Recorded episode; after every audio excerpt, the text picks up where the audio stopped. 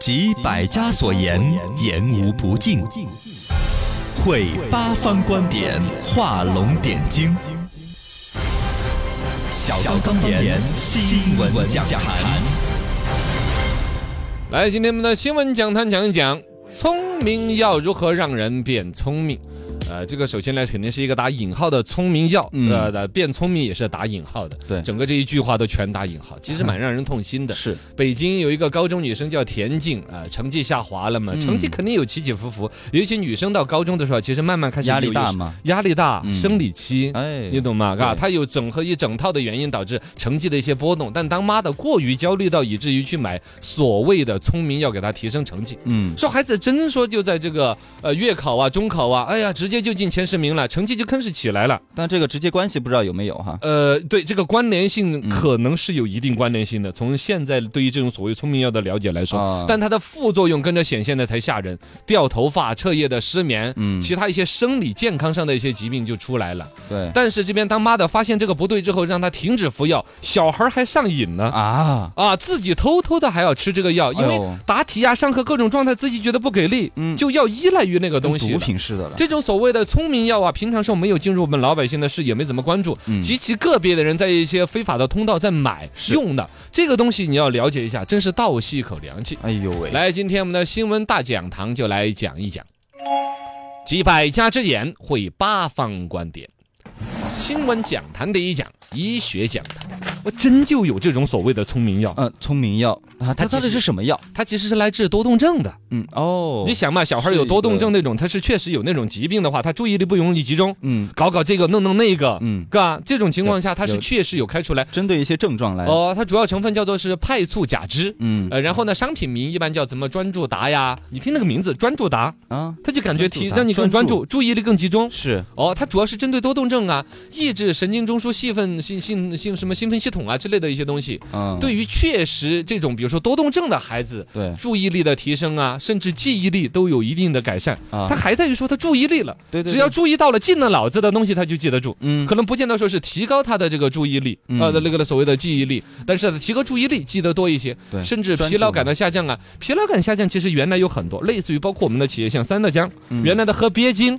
哦，嘎王八精啊、昂立一号，还有啊什对么昂立有一好多生命一号，啊，对对对对，嘎老吃了之后脑袋上长个圈儿，我不我升小时天了候吗？就那不喝了那 个吗？？哦你来喝了之后你脑袋上长圈儿没有？我早知道升天了，但 是是算虚假宣 传没有长圈儿嘎？什么？反正嗜睡症。嗯，你你有有确实有这种疾病的，有吃了这个才能维持足够的清醒状态，生活工作。然后呢，多动症吃了这个，他才能注意力集中。嗯啊，那就工作、生活、学习。对但是这是针对于疾病的。没错，但现在被一些人把它变相的理解为聪明药，以至于给普通正常的孩子拿来用，嗯，这个就饮鸩止渴啊！对，从字面意思理解，啊，就说这口渴了，看着一杯毒水，谁都想把它拿来喝了。凡是液体嘎 嗯，是液体，啊，对呀确，他实就想喝有嘛有喝尿的，也是 液体。不说一个再常见的，海上遇难了之后，有口对渴了有喝海水，嗯海水那个浓度多高，含了之后身体更脱水，是这就跟饮鸩止渴一个道理，没嘎错。，更何况说是哈，即哪怕是真正注意力有缺陷的，类似于刚才多动症的一些患者，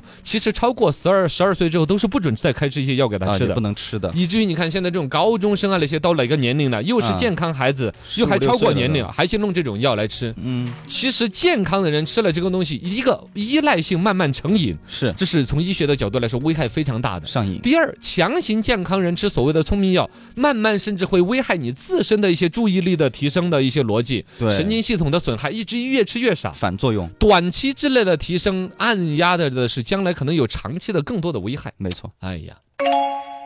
新闻讲坛第二谈，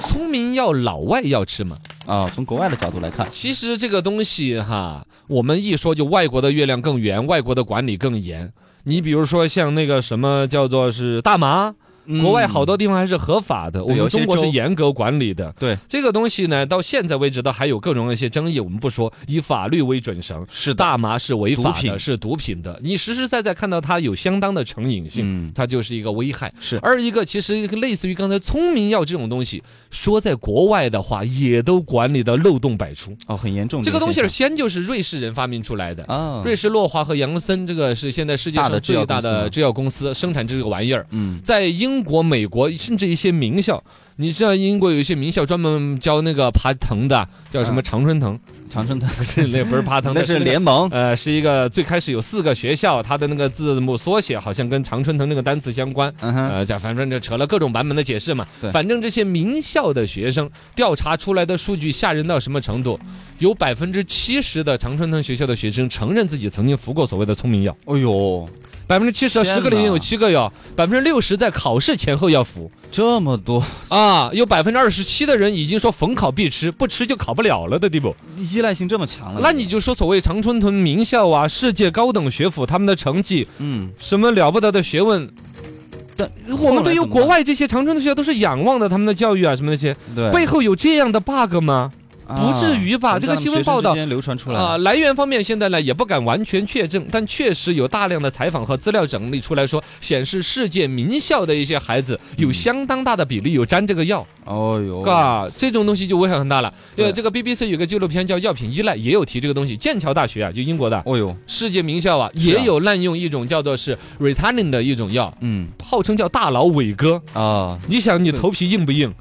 不是，就是会他让你的头脑兴奋嘛？啊，就短期的兴奋，然后去应对考试，其实就跟可卡因呐、什么吗啡啊、什么东西儿，嗯，嘎，就对相似了。这个东西哈，我我某种程度上倒吸一口凉气的是，第一，国内你看明显已经有人用这个药，开始用出有负苗面头作了用了。嗯，嘎，二一个说我们国内要说真这种这种消息一传开了来，但是我们节目这个说是在报道它，某种程度上也会让人知有的人不知道嗯而知道了，对，千万不要去当成了好像说抓到了一个好消息，能够让孩子短期考试应付的，这是危害非常大的，这是危害大的、成瘾的，是对孩子终身造成影响的。是的，而一个，我觉得这里面倒吸一口凉气的是，我们国内的药品管制制度嗯，其实比国外还真的可能要严格一些吗？不是我们的提升空间要大一些。啊，你比如说多动症的孩子的药，啊开给谁不开省谁，处方药的严格管理我们才几年。啊，对，这两天开始买感冒药啊、泰洛之类的药房要出身份证身份儿证嗯啊，要原件，还要那边登录，是要关注他的一个微问诊的一个账号。哎，能这是一买个多微众微信公众账号的一个生意 吧？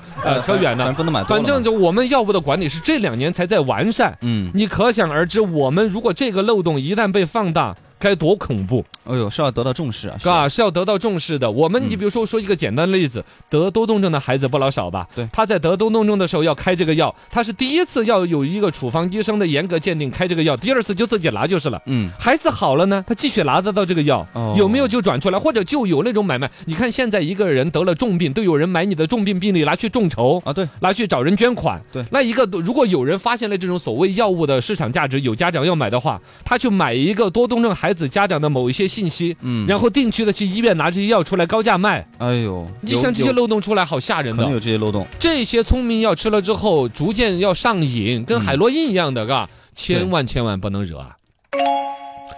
来，新闻讲坛第三讲，法律讲坛。